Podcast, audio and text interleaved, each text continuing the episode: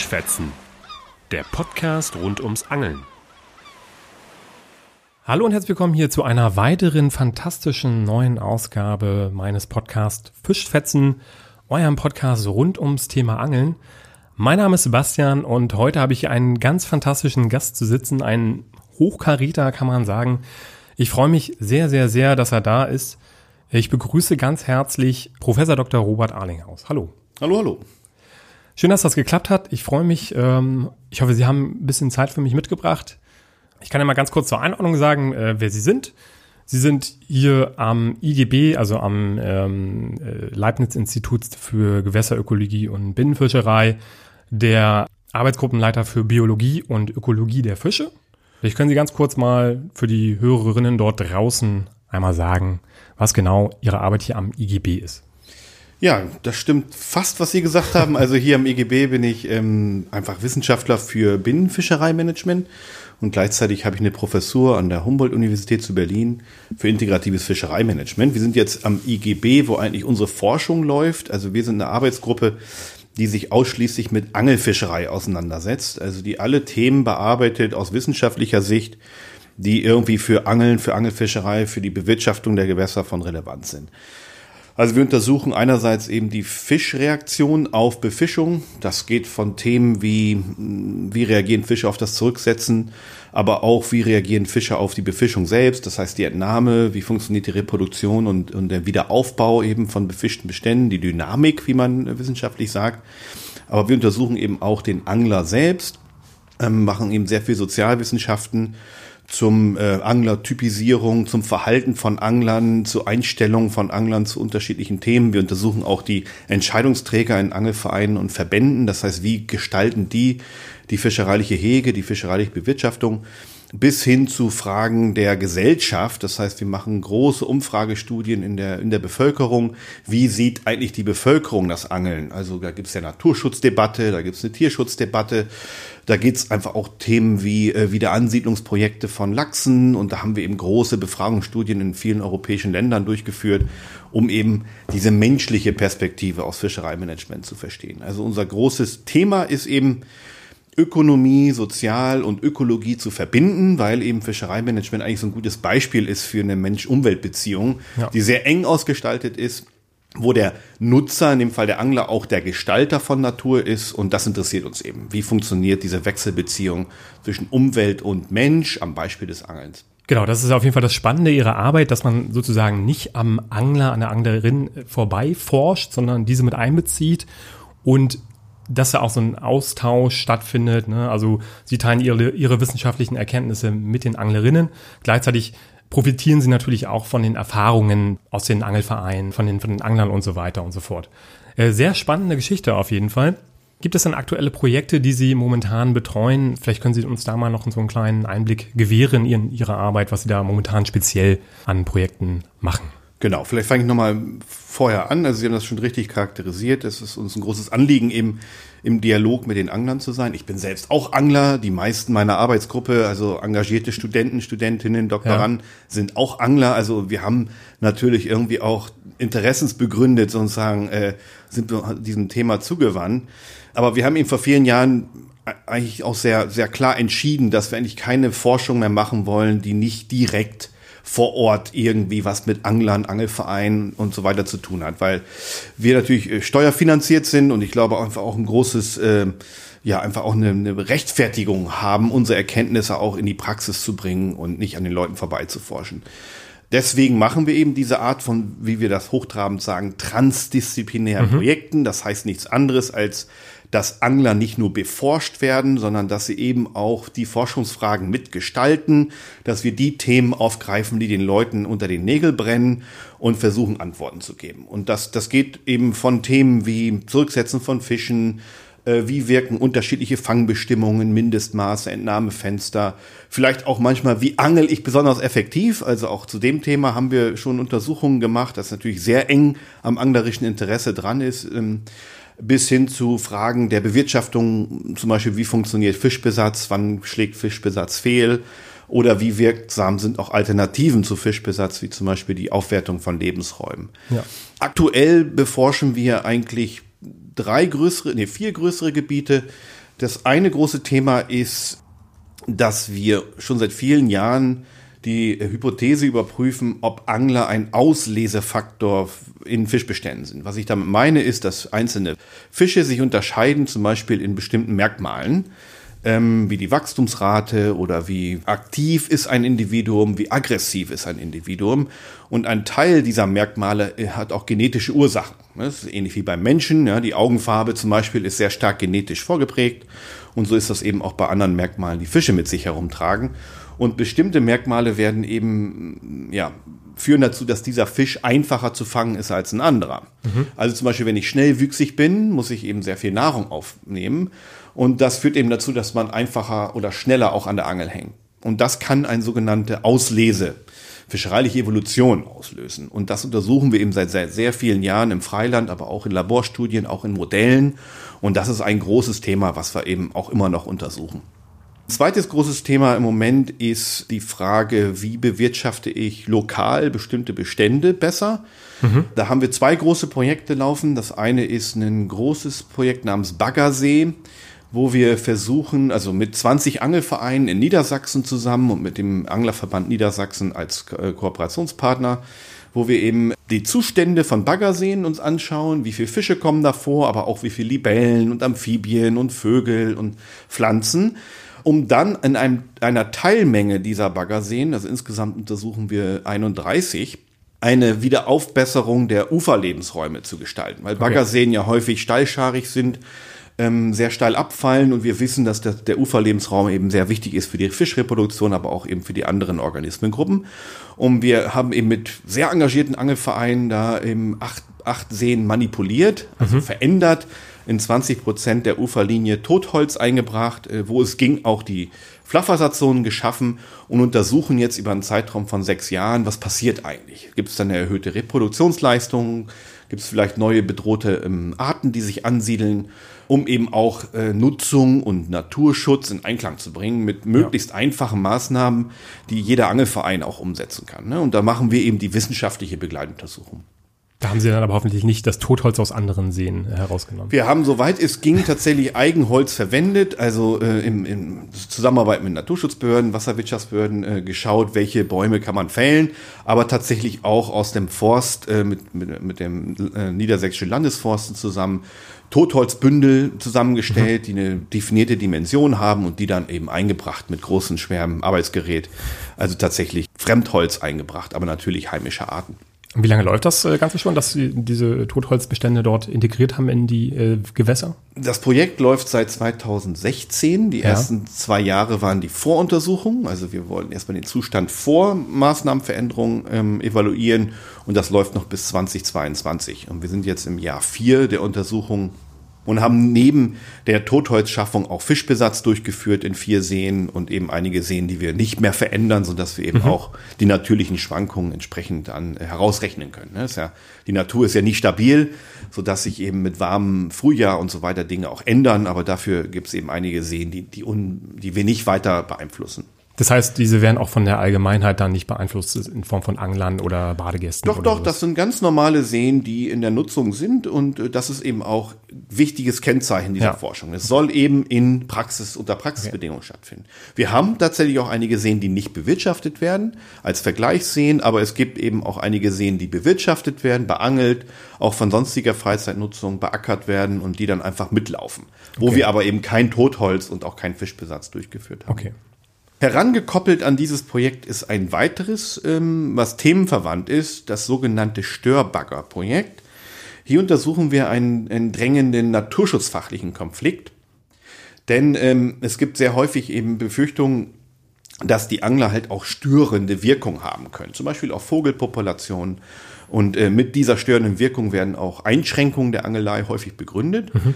Und ähm, wir wollen eben wirklich den Wissensstand dazu aufbereiten, in der wissenschaftlichen Literatur wirklich ganz systematisch evaluieren, was wissen wir zu diesem Thema bereits, welche Störwirkungen haben Angler, welche Störwirkungen haben auch andere Freizeitnutzungen. Denn wenn man jetzt zum Beispiel bei Ausweisung von Naturschutzgebieten die Angelfischerei eingrenzt, heißt das ja nicht zwangsläufig, dass die Gewässer nicht mehr begangen werden durch andere Freizeitnutzer, sodass es eben wichtig ist, eben auch die, die relative ähm, Störwirkung unterschiedlicher Freizeitnutzung zu evaluieren.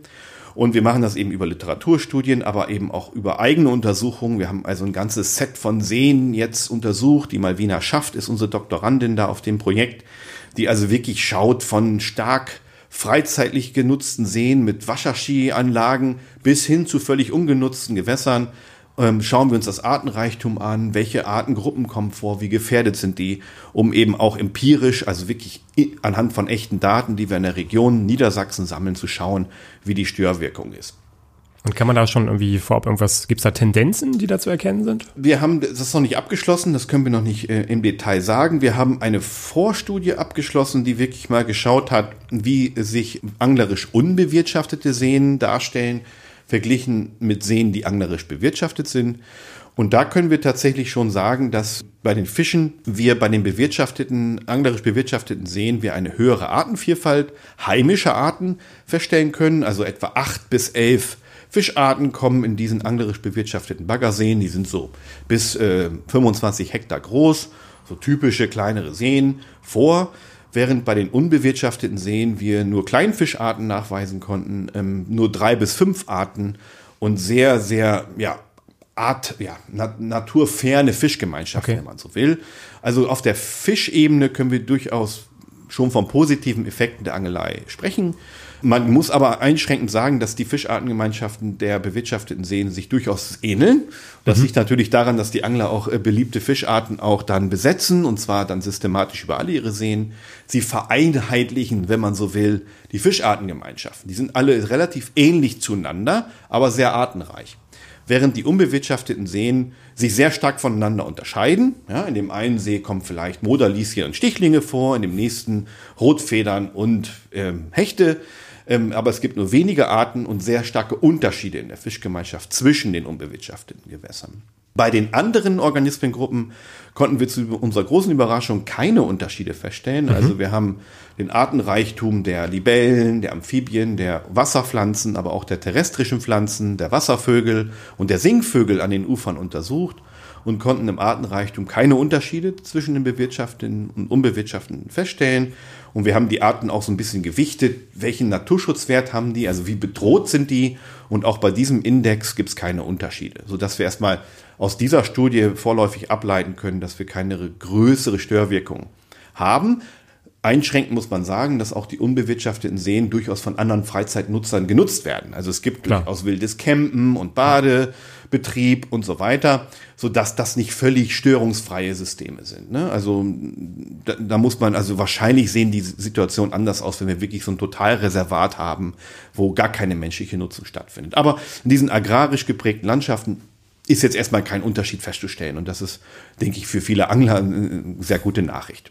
Ja, wahrscheinlich nicht nur für viele Angler, sondern auch für Naturschützer oder auch der normale Bürger, der jetzt nicht so viel mit dem Angeln zu tun hat, erkennt eventuell alles klar, die Anglerinnen sind ja gar nicht so äh, furchtbar, wie sie manchmal von manchen Umweltorganisationen dargestellt werden. Genau, es kommt da einfach auf die Details an. Ich sehe das genauso wie Sie. Also man kann jetzt nicht Entwarnung geben, aber man muss auch sagen, dass die Angler eben sich sehr stark ja. für die Gewässer interessieren.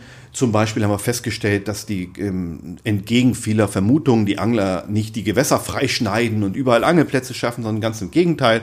Die Gewässer, die wir untersucht haben, sind wirklich sehr, sehr natürlich aufgebaut. Kleine Angelstrecken, dann wiederum größere Bereiche, die zugewachsen sind. Die Angler haben äh, Schutzstrecken eingerichtet in vielen dieser Seen, die gar nicht begangen werden dürfen. Also eine sehr starke Selbstbeschränkung auch der anglerischen Aktivitäten, was wir sehr spannend fanden, aber was wahrscheinlich eben auch dazu beiträgt, dass durchaus artenreiche Gesellschaften sich dort entwickeln können. Und deswegen ist ja Entschuldigung, wenn ich da kurz noch einhaken darf.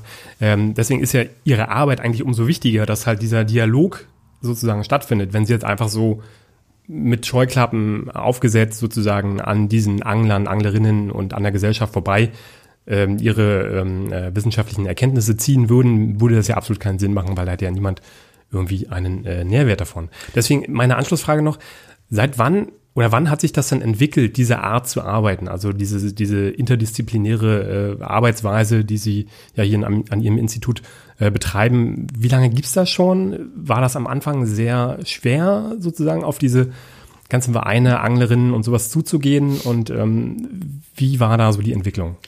Ja, das ist tatsächlich eine Entwicklung. Also vielleicht zu meinem Werdegang. Ich habe Fischereibiologie studiert hier an der Humboldt-Universität.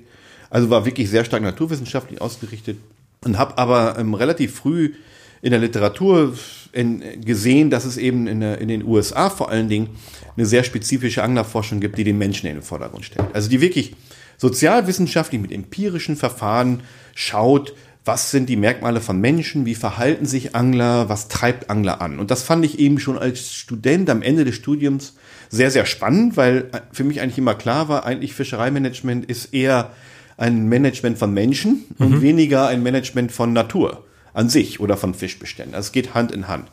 Und habe dann eigentlich in der Promotion ausschließlich äh, sozialwissenschaftlich geforscht. Also ich habe wirklich Umfrageforschung vorangetrieben, den ja erstmal systematisch Daten gesammelt, ganz deutschlandweit äh, zu ökonomischen Bedeutung des Angelns, zu den Jobs, die vom Angeln Ausgaben abhängen und zu den Anglertypen.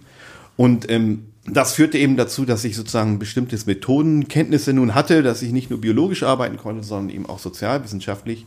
Und ganz wichtig, eben auch Konzepte kannte, die eigentlich äh, zwischen den Disziplinen sind. Oder mit anderen Worten, es ermöglicht, mit einem Ökonomen zu reden, aber auch mit einem Fischereibiologen. Ja. Denn das ist ja das große Problem. Wenn wir aus einer Universität kommen, sind wir in der Regel Fachidiot mhm. in einer bestimmten Disziplin. Sagen wir mal Fischereibiologie und es dann sehr schwer fällt, äh, auch die, die, die Sprache von anderen Disziplinen zu verstehen. Und ich glaube, da hatte ich einen Standortvorteil nach der Promotion, dass ich in der Lage war, nicht alle Methoden perfekt zu kennen. Ne? Ich würde also nicht sagen, dass ich ein Ökonom bin und ich bin auch sicherlich kein Soziologe, aber ich verstehe die Konzepte.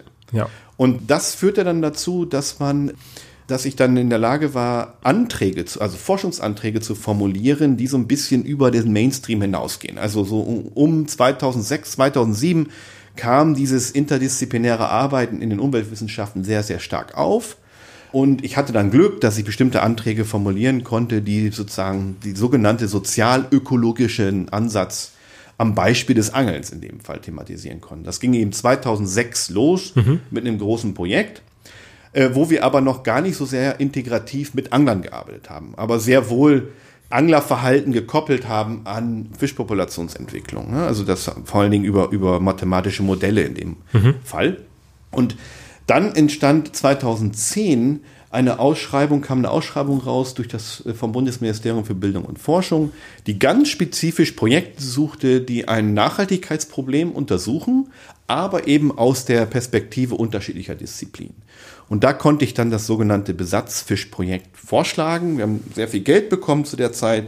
Zweieinhalb Millionen Euro, was extrem viel war. Ja, ich weiß noch, wie ich da am, am Computer saß und gezittert habe, als die Zusage kam. Ja, ich wusste, also so viel Geld, das kann man sich ja gar nicht vorstellen.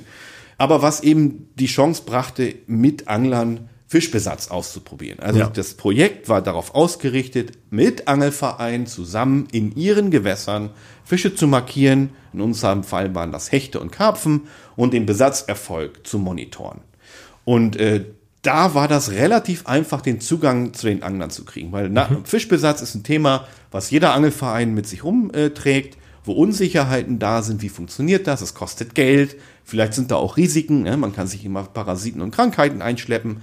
Und ich habe schlicht und einfach hunderte Angelvereine über Angelverbände angeschrieben und gesagt, ähm, wer hat Interesse an einem fünfjährigen Projekt mitzumachen, die Gewässer bereitzustellen, aber auch in den Genuss von wissenschaftlichen Erkenntnissen zu kommen. Und natürlich hat nicht jeder Verein Hurra geschrien, aber es haben sich genügend gemeldet, die gesagt haben, wir würden gerne daran teilnehmen. Und wenn man dann eben wirklich in die Vereine reingeht und wirklich auf Augenhöhe zusammenarbeitet, also es war immer unser Anliegen zu sagen, wir wissen auch nicht alles, wir müssen das zusammen erforschen und wir sind sozusagen gemeinsam auf der Suche nach Erkenntnis. Und das ist einfach eine andere Perspektive, als wenn man sagt, ich bin hier der Wissenschaftler, ich mhm. weiß, wie die Welt funktioniert und ihr macht alles falsch. Ganz und gar nicht. Ja? Es ist also so ein Geben und Nehmen und ich glaube, mit der, mit der Einstellung, das ist einfach der Türöffner Nummer eins. Also ja. wir sind durchaus auch kritisch gegenüber den Anglern. Also es ist nicht so, dass wir das äh, äh, glorifizieren. Es gibt viele Dinge, die auch schief laufen. Aber man kann dann, wenn man zusammen auf Augenhöhe arbeitet, auch Kritik üben, ohne dass das in falschen Hals gerät. Ne? Und ich glaube, das ist einfach der Schlüssel zum Erfolg. Ja. Und da kommt ja dann ähm, bei den Sachen, die Sie gerade geschildert haben, spielt ja noch eine weitere Komponente eine Rolle, nämlich die wirtschaftliche Komponente, die ja auch nicht zu vernachlässigen ist bei so einem Fischbesatz. Sie haben es ja gesagt, es ist sehr teuer, Fische zu besetzen. Und ähm, allein aus dem Grunde haben natürlich die Angelvereine auch ein Interesse daran zu erkennen oder zu erfahren, macht es jetzt Sinn, da irgendwie fünf Tonnen äh, Karpfen in diesen See zu kippen oder reichen theoretisch auch zwei Tonnen? Ne? Genau. Das ist ja auch sehr, ein sehr, sehr wichtiger Faktor, der da auch eine große Rolle spielt. Gerade in Zeiten, wo, ähm, wo wir mittlerweile ungefähr, glaube ich, vier Millionen Anglerinnen in Deutschland haben oder sowas. Ne? Also es ist ja immer noch eine Gruppe, die ja so ein bisschen vernachlässigt wird, habe ich jedenfalls so das Gefühl, umso mehr ich mich mit diesem Thema auseinandersetze. Ich weiß nicht, wie Sie das sehen. Ja, genau, sehe ich ganz genauso. Also zunächst zurück zum, zum Angler und seiner Rolle und seinem Interesse. Also es ist in Deutschland eben so, dass wir private Fischereirechte haben. Also die Rechte an, den, an, der, an der Entnahme von Fisch und an der Nutzung von Fisch in den Binnengewässern sind mit dem Wassereigentum verbunden. Und in der Regel werden die Gewässer eben, entweder sind sie im Eigentum der Angler oder die Fischereirechte werden verpachtet. Und damit einher geht ein Nutzungsrecht, aber eben auch die Verpflichtung zur Bewirtschaftung. Und das kann umgesetzt werden über Fischbesatz, über Veränderung von Fangbestimmungen, über die Aufwertung der Lebensräume zum Beispiel, sodass derjenige Akteur, der im Verein diese Rolle übernimmt, die sogenannten Gewässerwarte, mhm. natürlich ein Interesse haben, auch die Mittel der Vereinsmitglieder sinnstiftend einzusetzen.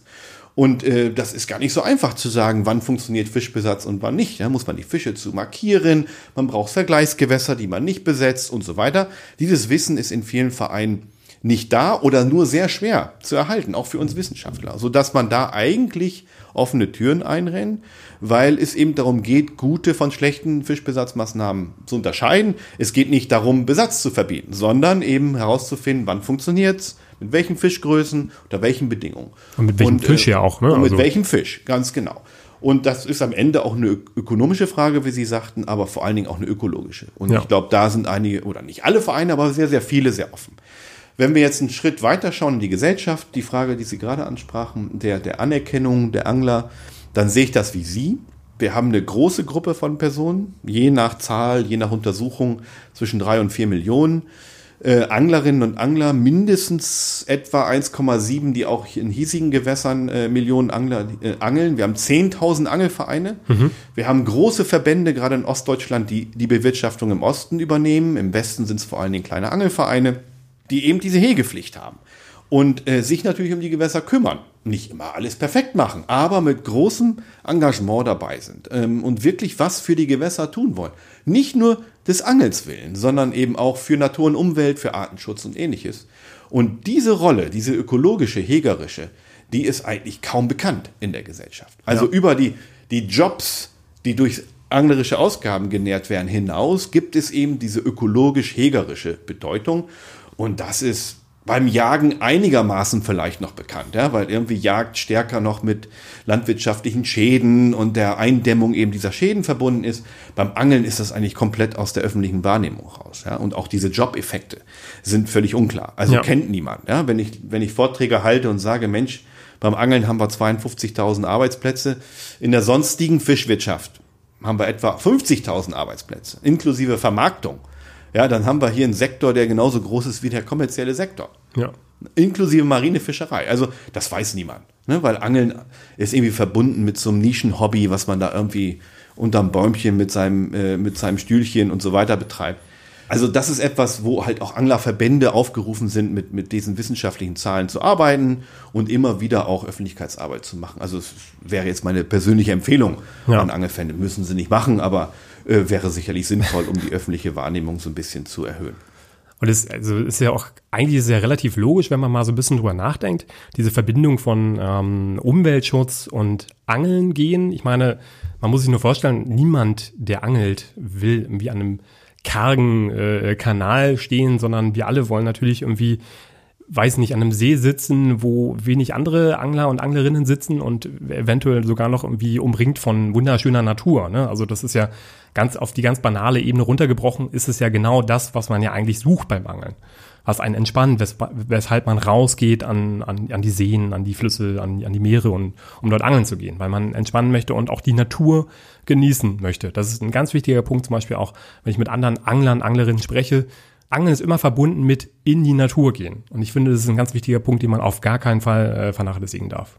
Ja, genau. Das stützt auch unsere Forschung dazu. Wir haben also viele, viele tausend Leute über die Jahre jetzt befragt und inklusive der Motivlage, was bewegt Leute. Und das ist genauso, wie Sie sagen. Das Hauptprimärmotiv überhaupt zu angeln ist irgendwie Naturentspannung, Erholung. Wie das im Detail ausgelebt wird, ist sehr stark anglertypabhängig. Also es ja. gibt, ne, Sie, Sie kriegen die gleiche Antwort Naturgenuss, Naturentspannung, wenn Sie in Berlin am Tato-Kanal einen Angler befragen, der wird ja. Ihnen genau das Gleiche sagen, wie einer, der an einem nicht völlig zugewachsenen Wildbach als einziger der Forelle nachstellt. Beide werden sagen, für mich ist das Natur und Entspannung. Ja. Und das ist keine Lüge. Nee, ne? das, das, ist halt eine unterschiedliche Qualität. unterschiedlicher Umwelt. Ähm, und die einen äh, können vielleicht auch nur in der bestimmten urbanen Umwelt das erleben, weil sie vielleicht keine Mittel haben, wegzufahren und ähnliches. Ähm, aber es ist immer dieser Natur- und Entspannungseffekt.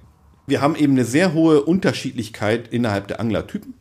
Ähm, bei den Motiven können wir sagen, gibt es mindestens fünf Anglertypen, die mhm. sich nach den Primärmotivlagen unterscheiden. Für alle ist Natur und Entspannung mit dabei, aber es gibt eben so ein Leitmotiv. Und äh, etwa 30 Prozent der Angler sind eben solche Natur, also ausschließlich naturorientierten Personen, für die der Fischfang eigentlich gar keine Rolle mehr spielt. Also natürlich geht man nicht angeln, wenn man nicht eine Minimalchance hat auf den Fisch. Völlig logisch, aber es ist eben nicht mehr leidend. Es gibt aber auch durchaus auch eine Gruppe von, von Leuten, etwa 10 bis 20 Prozent, die sind sehr stark äh, verzehrsorientierte Personen, also mhm. wo der Selbst, die Selbsternährung, die Subsistenz, der Fang von Speisefischen eine ganz große Bedeutung hat. Wir haben einen weiteren äh, etwa ein Fünftel, was als sozialer Angler bezeichnet werden kann, also wo Gemeinschaft, das Angeln mit Freunden und Familie, vielleicht auch im Angelverein beim Gemeinschaftsfischen eine große Rolle spielt. Wir haben ähm, dann eine Anglergruppe, die wir als Herausforderung Sucher bezeichnen. Das sind Angler, für die Angeln vor allen Dingen Nervenkitzel ist, mhm. mit einer schwierigen Methode, einem schwierigen Gewässer, einen seltenen Fisch, vielleicht auch einen besonders großen Fisch zu fangen. Also es geht darum, Selbstwirksamkeit zu erleben. Ne? Also man hat es sozusagen geschafft, dieses Gewässer zu lesen und einen bestimmten Fisch zu fangen. Also es geht in diesem, dieser Nervenkitzel ist dann leitend, ich will nicht sagen, dass das nicht auch bei den anderen Anglertypen eine Rolle spielt, aber ist eben das primäre Motiv. Und dann haben wir eine, eine, eine kleinere Gruppe, die sehr stark auf große Fische ausgerichtet ist, also die sogenannten Trophäenangler, mhm. die eben diese großen Tiere vornehmlich nachstellen. Also der, da geht es gar nicht um Masse, da geht es nicht so sehr um äh, viele Fische, um mit, äh, zum, zum Selbstverzehr zu fangen, sondern es geht vor allen Dingen auch um den großen Fisch. Selektiv also, große Fische fangen. Selektiv große Fische fangen als Hauptmotiv. Ich kenne eigentlich äußerst wenige Angler, die nicht auch Fische mitnehmen. Also die Mehrzahl der Deutschen sind äh, selbstverzehrorientiert, also nach unseren Studien etwa 90 Prozent. Aber es gibt eben auch eine ganz kleine Gruppe, die sehr extrem ist und äh, gar keine Fische mehr mitnehmen. Und würden Sie sagen, diese Selbstverzehrerinnen, diese, diese Anzahl hat sich in den letzten Jahren, hat sich das, ist das gleich geblieben? Ist das weniger geworden? Ist das vielleicht sogar mehr geworden? Gibt es da irgendwie Erhebungen? diesbezüglich? Wir haben leider keine Trendinformationen, die bevölkerungsrepräsentativ sind, sodass ich das nicht sagen kann, äh, schlussendlich. Ich habe das Gefühl, dass wir in Deutschland, also laut unseren gesamten Befragungen, eigentlich immer einen sehr, sehr hohen Anteil von Eigenverzehr dabei haben. Das hat kulturelle Gründe, hm, kann man sich auch im internationalen Vergleich anschauen.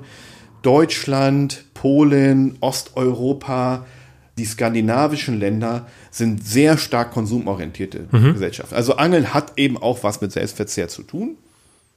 Das ist zum Beispiel in England anders.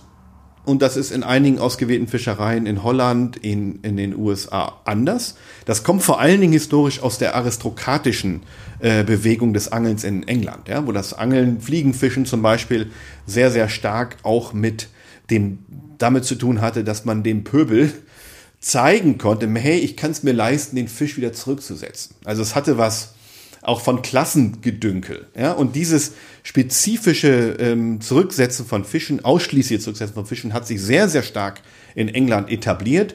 Äh, zieht sich eigentlich bei fast allen Arten durch die Angelfischerei. Und das können wir in dieser Form in Deutschland überhaupt nicht nachweisen. Ne? Das Angeln kam aus der Arbeitergesellschaft äh, sehr stark heraus und es ging immer darum, auch Fische zu fangen zum, zum Verzehr. Was sich geändert hat, ist sicherlich die soziale Darstellung des Angelns. Also soziale Medien haben sehr starken Einfluss auf die anglerische Porträtierung gehabt und es gibt hier, gerade wenn man in sozialen Medien schaut, eben sehr stark eben auch dieses große Fische fangen, zurücksetzen von mhm. Fischen. Ich kann nicht aus unseren Daten ableiten, dass das eine Massenbewegung ist. Ganz im Gegenteil. Es ist einfach nur sehr präsent durch die sozialen Medien, weil dieses große Fische fangen und zurücksetzen eben sehr stark mit hochspezialisierten Anglern zu tun hat. Hochspezialisierte Angler sind sehr engagierte Angler, die entsprechend auch eine hohe Mediennutzung haben und sich dann eben auch mehr präsentieren. Ähm, ja, aber es, es bedarf sicherlich noch mal einer Nachstudie bevölkerungsrepräsentativ, um diese Trends abzusichern. Diese Studie steht noch aus. Okay, dann würde ich einfach mal ganz kurz noch beim Thema bleiben und eine Anschlussfrage stellen. Die Frage zum Entnahmefenster. Ne? Also für viele, die jetzt nicht unbedingt wissen, was es ist. Ähm, normalerweise ist es ja in Deutschland so, dass jedes Bundesland ein Mindestmaß äh, jedes Fisches hat, was einzuhalten gilt. Und darüber hinaus kann oder muss der Fisch entnommen werden. So, jetzt gibt es natürlich Überlegungen, ein sogenanntes Entnahmefenster einzuführen. Das heißt, ich schütze nicht nur die ähm, jüngeren Exemplare, sondern möchte auch die älteren Fische schützen, indem ich halt zum Beispiel sage, ich führe ein Fenster ein, wo Fische zwischen 60 und 90 Zentimetern, jetzt am Beispiel des Hechtes einfach mal festgemacht, die kann ich entnehmen, der Rest wird wieder zurückgesetzt. Ist das eine Sache, die Sinn macht? Weil man könnte ja auch die Überlegung ansetzen und sagen, ja, also klar, möchte man die älteren Fische schützen, einfach weil sie sehr für sehr viel Nachwuchs sorgen. Aber wie qualitativ hochwertig ist denn dieser Nachwuchs, der dort gezeugt wird? Wie sehen Sie das? Ja, das ist ein Thema, was wir seit vielen Jahren auch untersuchen. Ähm, man müsste vielleicht wirklich nochmal bei den Grundlagen anfangen, um das äh, erschöpfend zu beantworten. Zunächst einmal Fangbestimmungen, wie zum Beispiel Mindestmaße, Entnahmefenster, Maximalmaße, aber auch Schonzeiten, machen nur dann Sinn, wenn ein Fischbestand stark befischt wird. Also wenn der Grund von Bestandsrückgängen in der fischereilichen Sterblichkeit zu suchen ist, mhm. also in der zu hohen Entnahme von Fischen. In vielen, vielen Fällen in Deutschland sind aber die Gründe für Fischrückgänge woanders zu suchen. Zum Beispiel, weil die Fließgewässer verbaut sind, weil es Wasserkraftwerke gibt, vielleicht auch kleinere Forellengewässern heute schon wieder zu warm werden, weil es vielleicht auch in dem Eschenbestand einen Kormoranfraßdruck gibt. Also es gibt viele andere Gründe, die für Fischbestandsrückgänge verantwortlich sind. In diesen Fällen können Fangbestimmungen nicht helfen. Ja. Fangbestimmungen gelten nur, wenn der Fisch, fischereiliche Sterblichkeit zu hoch ist. Das ist die erste wichtige Schlussfolgerung. Das heißt, wenn ein hoher Angeldruck auf eine bestimmte... Wenn ein hoher Angeldruck da ist, der zu einer zu hohen Entnahme führt. Okay. Zweitens, ähm, müssen wir feststellen, dass wir sehr, sehr vorsichtig sein müssen, menschliche oder Säugetierbiologie auf Fische zu übertragen. Es gibt durchaus einige Dinge, die ähnlich sind. Ja, Fische haben Augen, Menschen haben auch Augen. Ja, Fische können riechen, äh, Menschen auch, aber schon mal sieht das anders aus. Wir können unter Wasser ziemlich schlecht riechen. Ähm, und genauso ist das mit der Reproduktionsbiologie mhm. oder auch mit dem Wachstum. Ja? Wenn wir beim Menschen denken oder viele Säugetiere, gibt es eine maximale Länge, die so ein Tier erreichen kann. Beim Fisch ist es so, der, der wächst lebenslang mhm. beispielsweise. Wenn er genug zu fressen hat, wird er lebenslang wachsen. Ein Riesenunterschied in der, in der Biologie. Schauen wir uns die Fortpflanzungsbiologie an, ist der nächste große Unterschied da. Wir Menschen äh, produzieren relativ wenig Nachkommen, ein Kind in der Regel äh, pro äh, Reproduktionszyklus und tun dann alles dafür, dieses Kind durchzubringen. Also mhm. einen hohen Grad von Brutpflege in Anführungsstrichen. So ein Fisch in der Regel, es gibt natürlich auch dort Ausnahmen, hat eine völlig andere Fortpflanzungsstrategie. Ein Fisch wird äh, alles dafür tun, sein, sein Juvenilstadium, sein Jungfischstadium zu überleben. Er wird also alles dafür tun, relativ schnell zu wachsen, um aus dem Beutefenster der in der Regel Mausspalten limitierten Räuber herauszuwachsen. Wenn er dann sozusagen in sichere Häfen eingewandert ist, wird er alles dafür tun, möglichst häufig in die Reproduktion einzusteigen. Und dabei, in der Regel, machen die meisten Fische das so, hunderttausende Eier zu produzieren, von dem nur ein ganz kleiner Bruchteil durchkommt. Es gibt also sehr hohe Sterblichkeiten im Eistadium, die nichts mit derzeitiger äh, Dichte von Fischen, von der Nahrungskonkurrenz und so weiter abhängig sind, dann zum Beispiel vom Temperatureinfluss ja. und Zufallseffekten, die äh, mit Wettergeschehen zu tun haben. Das ist also eine völlig andere Reproduktionsbiologie als beim Menschen, so dass wir alleine aus diesen Erwägungen schon äh, ableiten können, dass es einen Vorteil geben muss, langlebig zu sein. Es muss für so einen Fisch einen Vorteil bringen, die Chance zu haben, mehrfach im Leben diese Lotterie einzugehen. Wenn Langlebigkeit bei Fischen keine biologische Wirksamkeit hätte, wären alle Fische einmalig geschlechtsreif und würden danach sterben. Ja. Ist aber nicht so. Ja, so ein Hecht wird 15 Jahre alt, wird geschlechtsreif nach zwei und wird also 13 Mal versuchen, wenigstens einen Nachkommen durchzubringen. Das einfach als, als erstmal wesentliche vorausgehende ähm, Information. Ein dritter wesentlicher Unterschied ist die Sterblichkeitskurve. Ja, bei Sterblichkeitskurven bei Fischen ist so, dass die Jungfische eine riesen Sterblichkeit erfahren. Kaum Fische kommen durch. Nachdem die Fische eine gewisse Länge erreicht haben, ist die Sterblichkeit sehr gering. Beim Menschen zum Beispiel ist es völlig anders. Die, die Kindersterblichkeit ist extrem gering und wir haben dann irgendwann Alterungserscheinungen.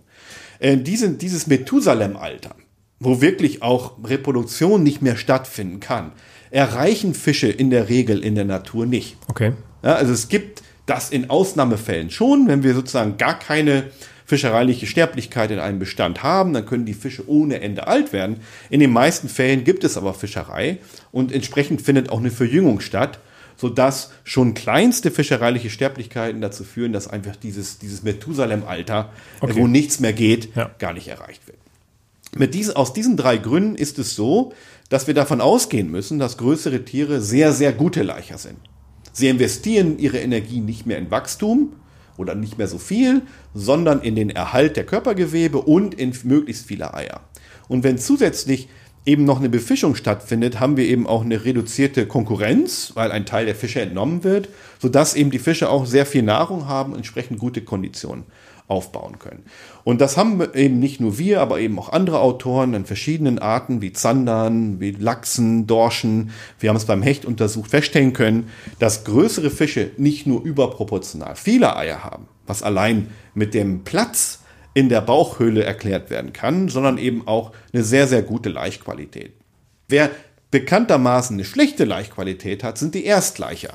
Die Tiere, die zum ersten Mal laichreif werden. Das hat physiologische Gründe. Man ist noch kein erfahrenes Leichttier. Man muss erstmal den Körper umbauen, Eier zu produzieren. Und diese Tiere haben in der Regel eine geringere Ausstoß, nicht nur von Eiern, sondern eben auch eine geringere Laichqualität. Und diese Erstleicher sind aber die, die unter Mindestmaßregelungen in der Regel ausschließlich zum Leichen kommen. Ne? Mindestmaßregelungen sollen dazu beitragen, dass jeder Fisch mindestens einmal im Leben zum mhm. Leichen kommt.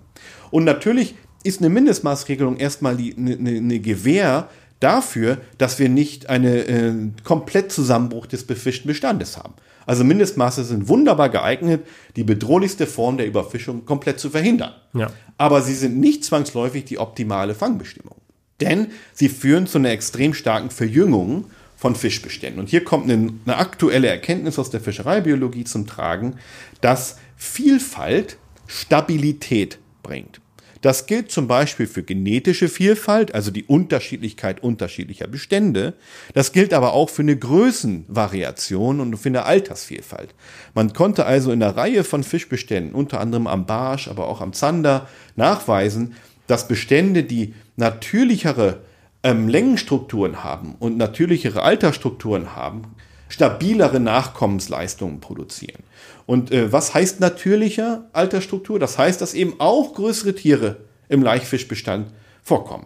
Und es ist eben so, dass eine Befischung, wenn sie sehr, sehr intensiv erfolgt, vor allen Dingen den großen Tieren aus dem Gewässer entnimmt. Ja, weil einfach die Fische keine Chance haben, mehr alt zu werden. Entsprechend sind die Fischbestände sehr verjüngt. Wir haben viele, viele kleine Fische unter dem Mindestmaß, aber der Laichfischbestand ist entsprechend auch überproportional häufig von diesen kleinen Fischen mhm. zusammengesetzt. Ne? Und da, da können wir eben in vielen Studien nachweisen, dass das zur Destabilisierung beiträgt. Lange Rede, kurzer Sinn. Es könnte sinnvoll sein, unter bestimmten Bedingungen, Nämlich starke Befischung, extrem starker Entnahmedruck und dem Verlust dieser großen Tiere im Leicherbestand, nicht zu null, aber sehr starke Reduktion, sinnvoll sein, eben auch diese größeren Tiere mehr zu schonen. Wie kann man das tun? Das kann man durch Entnahmefenster tun, kann man aber auch durch Beschränkung der anglerischen Befischung mhm. erreichen, indem man einfach Schutzgebiete einführt, zum Beispiel. Also ist nicht zwangsläufig ein Entnahmefenster es wäre nötig, eine Möglichkeit. es wäre eine Möglichkeit. Und das hat zum Beispiel äh, in Hamburg dazu geführt, da haben das Hamburger Fischerei, Fischerei und Angelgesetz wurde jetzt novelliert. Da ist jetzt deutschlandweit erstmalig, äh, sind die Mindestmaße abgeschafft worden und der Namefenster implementiert worden. Selbstverständlich nur für sich natürlich reproduzierende Fischarten. Der Karpfen zum Beispiel wurde explizit ausgeklammert, was auch sinnvoll ist.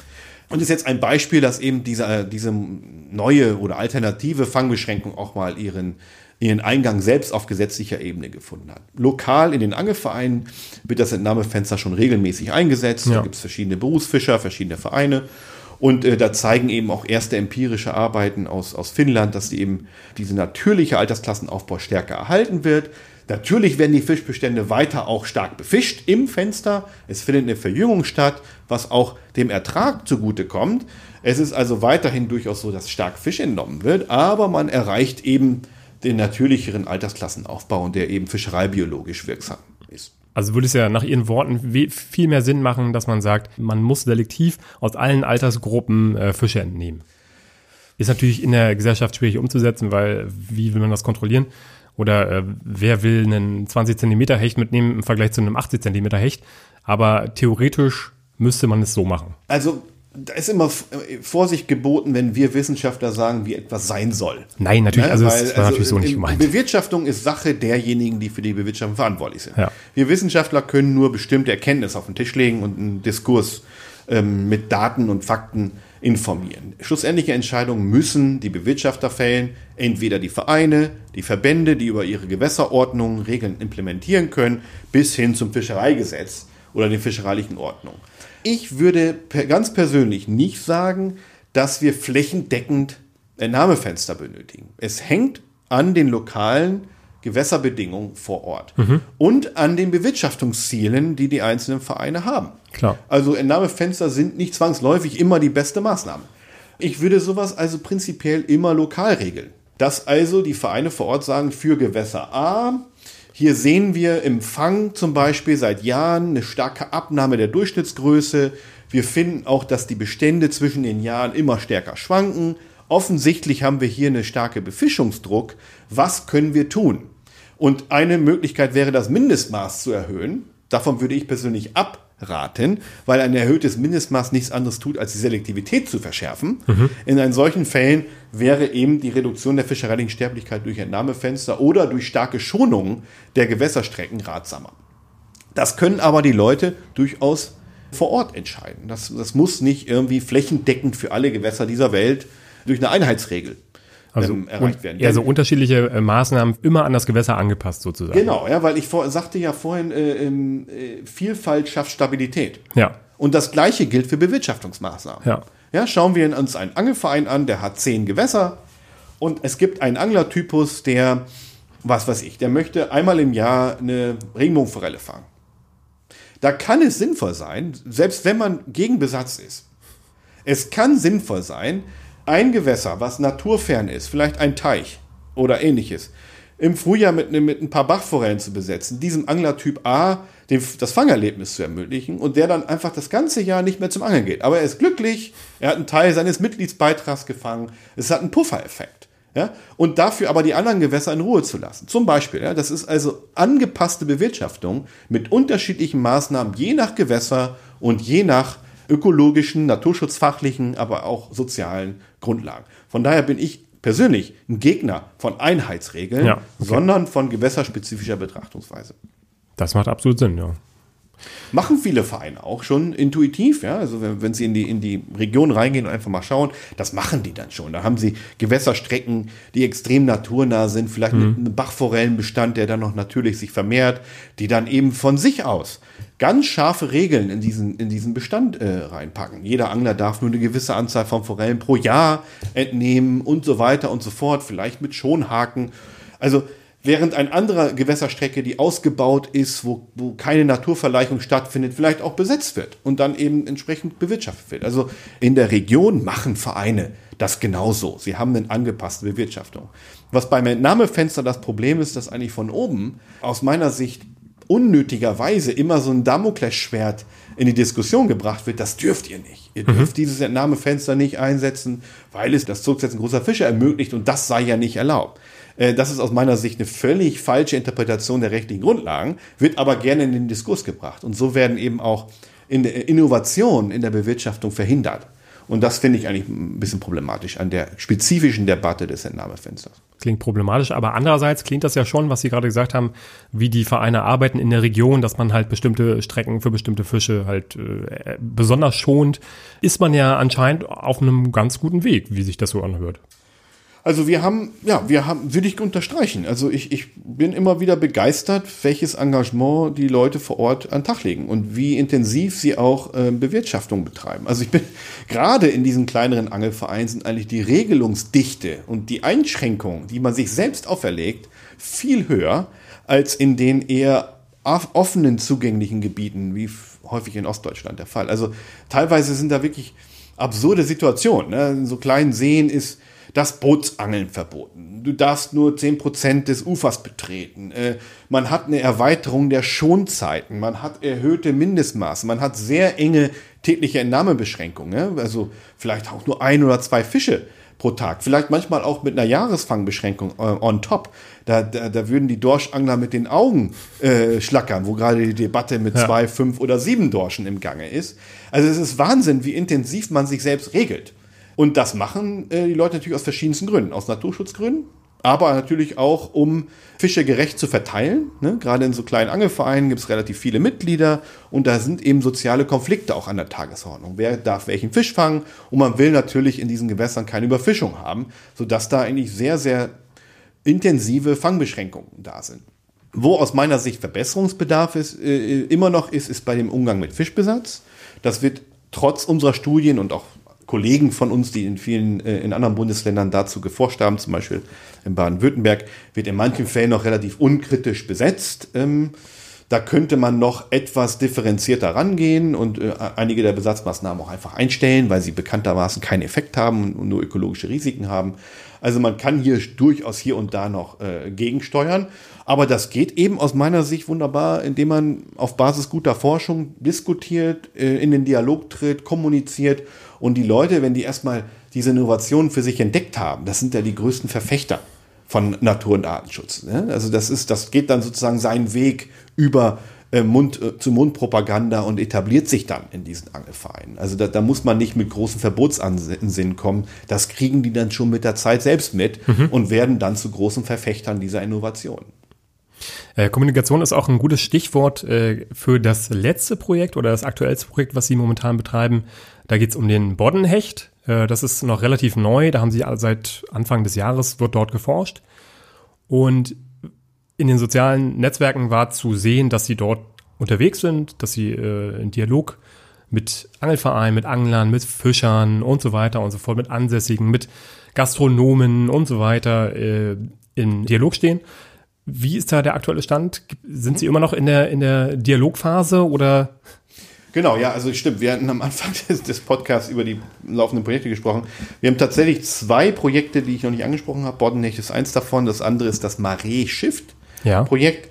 Das sind zwei Projekte, wo wir jetzt zum ersten Mal auch in die Küste gehen, beziehungsweise ins Meer. Das Maree Shift Projekt äh, wird äh, mit Kollegen Ökonomen von, der, ähm, von dem Biodiversitätszentrum in Leipzig geleitet, zusammen mit Kollegen der Universität Hamburg, Fischereibiologen, ähm, Marine Angelfischereiforscher des Thünen-Instituts rund um Harry Strelo und wir sind auch beteiligt und da untersuchen wir eben diesen doch äh, dramatischen Rückgang der Dorschbestände. Äh, wir spezifisch untersuchen zusammen mit dem Thünen-Institut um Harry Strelo die anglerische Perspektive.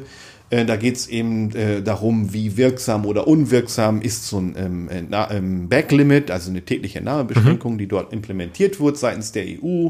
Und äh, wie kann man diese sogenannte gemischte Fischerei, wir haben also kommerzielle Nutzung ähm, über die Berufsfischer und anglerische Nutzung, ähm, wie kann man das optimalerweise managen unter einem sich stark ändernden Klima?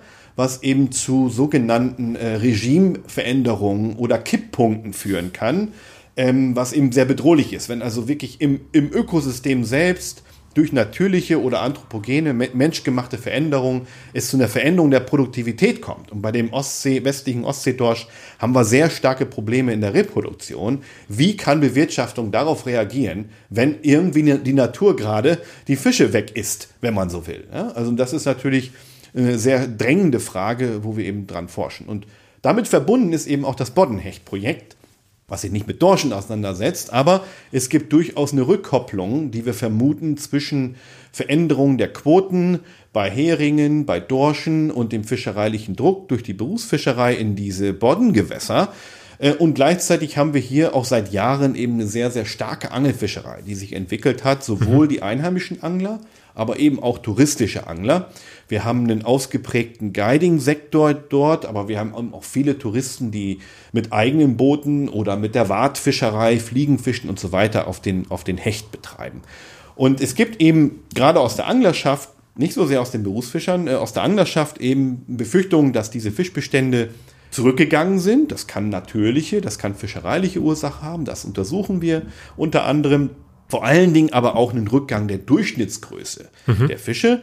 Das ist die sogenannte Größenüberfischung. Wir wissen im Moment noch nicht, ob das der Fall ist, aber zumindest steht diese Befürchtung im Raum. Das heißt, dass der Fischbestand eventuell noch nachhaltig befischt ist, aber eben durch eine hohe fischereiliche Entnahme die Größen zurückgegangen sind. Und wie ich eingangs sagte, ist Größe von Fisch gerade auch äh, bei den Boddengewässern ein großes Thema äh, bei den Anglern. Und für so einen Guide ist das natürlich ein, ein wesentliches Ding. Ja? Wenn man also den Meterhecht äh, nicht mehr so einfach an die Angel kriegt, dann hat das Konsequenzen für die Nachfrage nach geführten Angeltouren.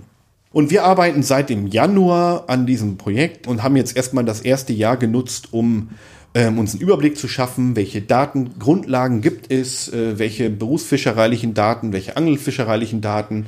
Wir versuchen die Bestandsgröße zu rekonstruieren über verschiedenste mathematische Berechnungen und haben eben angefangen auch äh, mit Fischern, mit Guides, mit Anglern, sowohl Einheimischen als auch Touristen, mit der Fischerei- und Naturschutzverwaltung, äh, mit den Wasser- und Bodenverbänden zu reden, um einfach erstmal einzusammeln, die verschiedenen Perspektiven, die hier auf dieses Problemfeld Boddenhecht da sind und, und werten die eben aus, um auch konfliktreiche Situationen zu identifizieren und werden jetzt im November die ersten runden Tische durchführen, wo wir äh, bestimmte Nutzergruppen eben ähm, eingeladen haben, um wirklich in eine Arbeitsgruppe einzutreten und gemeinsam mit uns äh, Bewirtschaftungsmöglichkeiten zu eruieren. Das sollen nicht wir Wissenschaftler auf den Tisch legen, sondern das soll die Arbeitsgruppe selbst, die Angler, okay. die Guides, die Verwaltung erarbeiten und wir Wissenschaftler unterfüttern die Diskussion mit dem besten verfügbaren Wissen. Es gibt auch ähm, andere Kollegen an der Universität Rostock, die sich mit dem Thema auseinandersetzen und wir, wir, wir sehen uns hier so ein bisschen als Moderator, als Schnittstelle, um eben diese Debatte ähm, ja, mit Fakten auch zu untermauern. Und ähm, es wäre jetzt noch zu früh, über erste Ergebnisse zu reden. Wir sind noch völlig im, im, am Anfang. Es ist ein kompliziertes Projekt. Ähm, Unterschied jetzt zu den Angelvereinen in Niedersachsen, wo wir relativ einfach auch die Leute gewinnen konnten fürs Projekt, haben wir es hier mit einem sehr offenen System zu tun einzelne Fischer, die teilweise auch nicht miteinander äh, so gut äh, zusammenarbeiten, die natürlich auch über die Entwicklung beim Dorsch und beim Hering auch äh, sensitiv sind gegenüber Wissenschaft und das Gleiche ist auch bei den Anglern und Guidern zu sehen. Manche mit offenen Armen, wo man sehr äh, einfach kooperieren kann, die auch äh, für uns Daten sammeln und bei anderen, die so ein bisschen reservierter sind. Also es ist durchaus ein anspruchsvolles Projekt, äh, wo wir uns noch sehr viel erhoffen von den nächsten drei Jahren. Also wer das zuhört, wer hier zuhört und intensiv an den Bodden angelt und Lust hat, äh, sich mit uns auseinanderzusetzen, vielleicht auch ein äh, paar Daten zu sammeln, der möge sich bitte bei uns melden. Ähm, dann sind wir da sehr offen, ähm, ja, mit euch zusammenzuarbeiten. Auf jeden Fall. Also ich schreibe auch nochmal Ihre E-Mail-Adresse mit unten in die Shownotes rein. Also wenn ihr da draußen euch gerne beteiligen möchtet an der Zukunft ja, der Angelfischerei im Greifswalder Bodden und eventuell Dinge dazu beitragen möchtet und könnt, dann meldet euch gerne bei Professor Dr. Robert Arlinghaus oder auch bei mir. Ich leite das dann im Endeffekt weiter. Das ist auch kein Problem. Aber ja, beteiligt euch. Genau, es geht gar nicht so sehr im Greifswalder, es geht die ganzen Boddengebiete. Wir schauen okay. uns die, die ganze Region an und wir bauen jetzt im Moment eine, eine, eine telemetrische Studie auf. Also wir wollen wirklich auch schauen, wie die Hechte sich zwischen den Bodden austauschen oder auch nicht. Es ist eine große Unbekannte, wie verbunden sind die unterschiedlichen Bodden miteinander über Fischwanderungen. Also wir bauen das gerade auf. Wir werden wahrscheinlich im Frühjahr anfangen, Fische mit Sendern auszustatten auch mit externen Markierungen. Also wenn ihr da Fische fangt, wo, wo ihr äußerlich eine Marke seht, dann sind das wichtige Fische. Meldet euch da bei uns. Ähm, weil wir darüber eben auch äh, rauskriegen können, wie diese einzelnen Tiere wachsen, wie die wandern ähm, und wie die Gebiete miteinander verbunden sind. Also achtet da ab nächsten Frühjahr auf diese Dinge. Wir werden darüber noch äh, informieren in der Anglerpresse, auch über unsere Website www.ifishman.de. Ähm, aber dass ihr da schon mal von gehört habt, da werden markierte Hechte in den Bodden herumschwimmen. Das heißt, wenn ich so einen Fisch fange, dann wird da sicherlich irgendwie eine Nummer draufstehen oder sowas. Ne? Dann werde ich noch im Idealfall aufschreiben, wo ich mich gerade befinde, an welcher Stelle, an welchem Tag und so weiter und so fort. Also die ganz normalen äh, Daten, die man dann äh, erfasst in dem Moment. Ganz genau. Es werden unterschiedliche Marken im, im System sein. Es werden Fische mit einem mit einem Sender, der in die Bauchhöhle äh, herein operiert wurde, die also sozusagen aktiv seine, seinen Aufenthaltsort weitergibt im System sein. Da werden wir wahrscheinlich eine, eine bestimmte Farbe äußerlich äh, sichtbarer Marke haben. Äh, diese Fische sind natürlich besonders wertvoll. Also bitte nicht mitnehmen. Ja, das, darüber müssen wir noch mal reden. Ähm, an sich sollten alle Angler weiter angeln wie bisher auch. Wenn ihr den Fisch mitnehmen wollt, tut das. Ähm, natürlich äh, habt ihr volles, volles Recht darauf. Aber weil eben so ein teurer Sender da drin ist und dieser Fisch wahrscheinlich schon Informationen geliefert hat, wäre es fürs Projekt natürlich auch schön, wenn der weiter schwimmen könnte. Es werden aber auch normale Marken, die nicht farblich markiert sind, äh, angebracht werden. Da geht es einfach nur darum, dass wir herausfinden, wo wird dieser Fisch gefangen oder ist er überhaupt gefangen worden. Also einfach die Nummer markieren, äh, die Nummer notieren und sich bei uns melden und alles weitere machen dann meine Mitarbeiter mit, mit ihnen. Dann gibt es auch bestimmte Preise und so weiter.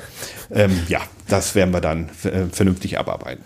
Das heißt, wenn ich so einen Fisch dann doch mitnehme, wäre es vielleicht zumindest sinnvoll, dann den teuren Sender wieder zurückzugeben. Auf jeden Fall. Das würde uns sehr helfen, dann könnten wir den nächsten Fisch damit ausstatten. Okay.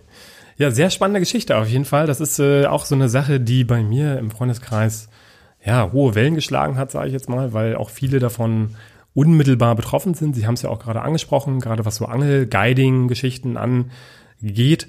Wie sehen Sie denn im Speziellen die Rolle von Angel Guidings, gerade in den Boddengewässern. Ist es zu viel geworden in den letzten Jahren oder gibt es da Sachen, die man eventuell beachten sollte, die man anders machen könnte?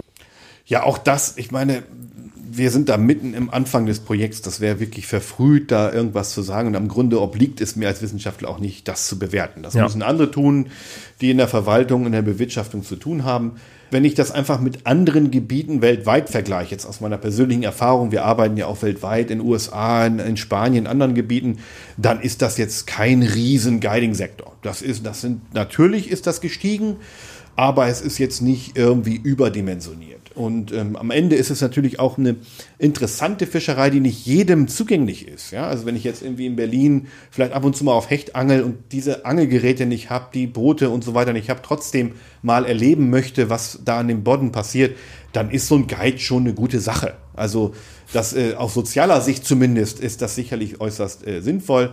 Ähm, wir haben natürlich in dem Gebiet durchaus Konflikte, nicht nur mit der Berufsfischerei, aber auch mit vielen Naturschutzauflagen. Und das haben wir eben aus diesen Interviews auch schon so ein bisschen heraushören können, dass es durchaus Akteursgruppen gibt, die gerade auch mit dem nicht heimischen Angler, das können geguidete Angler sein, aber auch Leute, die mit ihren Privatbooten fahren, durchaus ihre Probleme haben, weil es einfach auch eine moderne und andere Art der Fischerei ist. Aber das ist eben eine psychologische Perspektive, die sich nicht wissenschaftlich jetzt bewerten lässt. Ne? Also mhm. ich persönlich finde das ganz hervorragend, dass es Guides gibt, weil es eben in der Forschung natürlich Partner sind die ein sehr hohes Interesse haben an der Nachhaltigkeit dieses Bestands, haben natürlich auch die Fischer, die sonstigen Angler, aber der Guide hängt natürlich unmittelbar mit seinem Einkommen dann von, von, der, von den Beständen ab mhm. und entsprechend auch aktiv in der Forschung sich äh, beteiligen und entsprechend auch hohes Wissen mitbringen, weil sie seit vielen Jahren auf diesen Gebieten arbeiten. Also aus wissenschaftlicher Sicht äußerst äh, positiv zu sehen. Was den gesamten Fischereidruck angeht, ähm, was nicht nur durch Geiz beeinflusst ist, sondern eben viele, viele andere Angler, die an den Bodden angeln, haben wir wahrscheinlich schon einen sehr hohen fischereilichen Druck, mittlerweile auch durch die Angler selbst, die auch in den Bodden eben Fische mitnehmen, natürlich, und entsprechend ähm, ja, auf die Bestände einwirken. Und wie genau und wie hoch, das können wir nicht sagen. Da, da sitzen wir mittendrin an den Analysen und es wird eben davon abhängig sein, auch wie viel Daten wir bekommen von den Anglern und von den Guides, ähm, damit wir das seriös abschätzen können. Wie lange wird dieses Projekt ungefähr dauern? Das ist auch ein vierjähriges Projekt, was eben jetzt im, im ersten Jahr ist und entsprechend bis Ende 22 äh, laufen wird. Okay. Vielen Dank dafür. Ähm, eine Frage kam zum Kiemengriff beim Hecht. Mhm. Ist das eine Sache, die man eher nicht machen sollte? Ist das eine Sache, die der Hecht ganz gut wegsteckt oder vielleicht nur bis zu einer bestimmten Größe? Oder sollte man eigentlich immer auf einen Kescher zurückgreifen? Gute Frage. Ähm, gibt es relativ wenig Studien dazu. Es gibt zu Keschern äh, eigentlich ganz gute Arbeiten, die eigentlich zeigen, dass man hier unbedingt auf gummierte Kescher zurückgreifen sollte. Ähm, gerade wenn man im Hechtangeln ist, auch eine relativ grobmaschige, damit man da den Kunstköder, der ja doch äh, noch ein Drilling hat, der frei liegt oder ähnliches, der sich dann verhakt, dass man den relativ gut entnehmen kann. Also wenn, dann gummierte Kescher. Zu der Handlandung ist es einfach eine Frage der Größe des Hechts. Am Hecht konkret ist es nicht untersucht worden. Es gibt aber Studien an Barramundi. Ähm, das sind australische äh, Fische, die sehr stark beangelt werden, die auch äh, große Größen erreichen können. Und dort zeigt sich eigentlich, dass dieses vertikale Hochheben problematisch sein kann. Also dass man wirklich dort Verletzungen durch das Gewicht an den Wirbeln haben kann. Und ähm, ja, wenn man diesen Fisch zurücksetzen muss, weil er zum Beispiel in der Schonzeit gefangen wurde oder ähnliches, ist es eigentlich wichtig, dass sowohl ein, im Boot Abhakmatten mhm. oder ähnliches verbreitet ist, was bei den Karpfenanglern sehr intensiv genutzt wird, bei den Hechtanglern aus meinem Gefühl noch zu wenig, dass eben der Kontakt mit Oberflächen minimiert wird und ansonsten immer versucht wird, den, äh, mit, mit, mit einer zweiten Hand diesen Hecht zu unterstützen, dass man ihn nicht an einer Hand hochhebt. Aber das ist nicht durch eine Studie am Hecht spezifisch untermauert. Mhm. Beim Barramundi gibt es da Röntgenaufnahmen und entsprechende Studien, die eigentlich davon abraten, äh, diesen Kiemengriff ähm, zu machen, im Sinne, dass man dann den Fisch an diesem Kiemen auch vertikal hochhebt. Man kann ihn natürlich damit landen und dann äh, mit einer zweiten Hand unterstützen, unter den Bauch gehen und dann hochheben. Das dürfte kein Problem für den Fisch sein. Im Gegenteil, man hat dann den Kontakt nicht mehr mit dem, mit irgendwelchen äh, Materialien, wie mhm. im Unterfangkescher immer der Fall. Und wenn man dann eben den Fisch wirklich schnell abhaken kann, äh, sollte das unproblematisch sein. Ganz kurz mal noch nachgefragt, weil Sie selber auch von gesagt haben, dass Sie selber Angler sind. Was ist denn Ihr bevorzugter Zielfisch? Das ist ganz unterschiedlich, je nach, je nach Tag und je nach Gewässer und ob ich mit Sohnemann oder alleine angeln gehe. Ich komme wirklich aus dem Süßwasserangeln, eigentlich aus dem, Fried, aus dem spezialisierten Friedfischangeln, also dieses englische Angeln mit Fiederrute, mit Schwingspitze ähm, auf Brassen und so weiter. Das ist eigentlich so meine Genese. Ich habe dann viele Jahre Karpfenangeln betrieben was ich heute aus Zeitgründen vielleicht noch dreimal im Jahr betreibe. Also ich, ich mag das eigentlich ganz gerne, dieses, dieses äh, Fallen stellen, ja, und irgendwie im Zelt sitzen und abwarten. Aber ich bin in vielen Jahren auch jetzt sehr engagierter Raubfischangler ähm, mit Kunstködern und gehe dann eben auf Zander, Hecht, Barsch und sehr gerne an der Küste auch auf Meerforellen. Und lässt das die Zeit überhaupt noch zu oder haben Sie momentan so viel zu tun, dass Sie da selten zukommen? Ja, also es ist schon sehr hart geworden von der Zeit. Also ja, familiär sind jetzt zwei Kinder da, kleine, die Aufmerksamkeit äh, benötigen. Beruflich ist man natürlich auch extrem eingespannt. Also ich angel viel zu wenig. Ähm, bin jeden Tag gedanklich beim Angeln. Also das muss man so sagen. Ich, jeden Tag denke ich ans Angeln.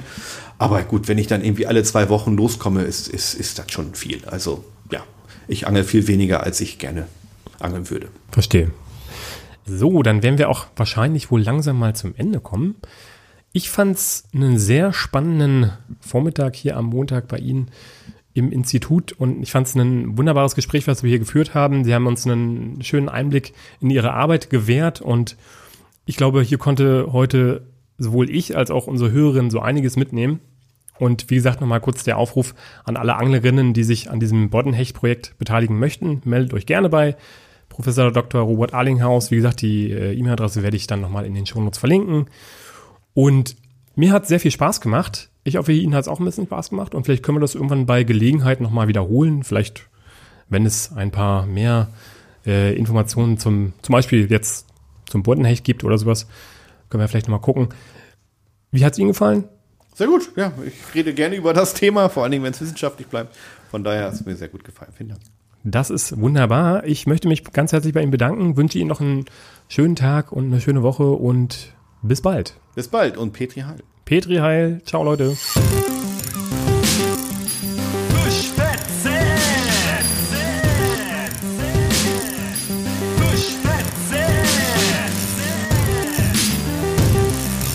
Fischfetzen der Podcast rund ums Angeln. Jo Leute, ich bin's nochmal ganz kurz. Sebastian, ein ganz kurzer Nachtrag noch von meiner Seite.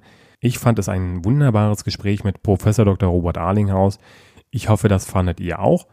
Falls ja oder falls nein oder falls ihr irgendwelche Anregungen habt, wie man es besser machen kann oder Diskussionspunkte, die vielleicht hier noch nicht äh, untergebracht wurden im Gespräch oder vielleicht irgendwelche Ideen, was ich in den kommenden Folgen noch an Themen aufgreifen könnte oder vielleicht sogar einen Gesprächspartner habt, den ihr mir empfehlen wollt, dann gerne eine E-Mail an kontakt@fischfetzen.com. Ich würde mich natürlich freuen, wenn ihr diesen Podcast unter euren Freunden und Bekannten und aber auch Verwandten teilen würdet. Das würde mir helfen und würde dazu beitragen, dass dieser Podcast weiterhin wächst. Und darüber hinaus wäre es natürlich mega geil, wenn ihr das Ganze hier kommentieren könntet oder auch bei iTunes mal eine Bewertung dalassen würdet. Das wäre natürlich die Sahne oben auf der Kirsche, auf der Sahne. Als kleiner Nachtrag nochmal zum Thema Boddenecht. Wenn ihr also Informationen habt, die ihr gerne dem Professor oder seinem Team zukommen lassen möchtet, dann könnt ihr es natürlich unter der unten angegebenen E-Mail-Adresse von Professor Dr. Robert Arlinghaus oder ihr schreibt mir einfach eine Mail an kontakt@fischfetzen.com. Ich leite das dann natürlich gerne weiter. Ja, das soll es jetzt von mir aus gewesen sein. Ich freue mich auf die nächsten Folgen. Da kommen auf jeden Fall noch ein paar coole Sachen. Das kann ich euch schon mal verraten. Ich halte euch auf jeden Fall auf dem Laufenden und bis dahin Petri Heil von meiner Seite aus. Macht's gut, Leute.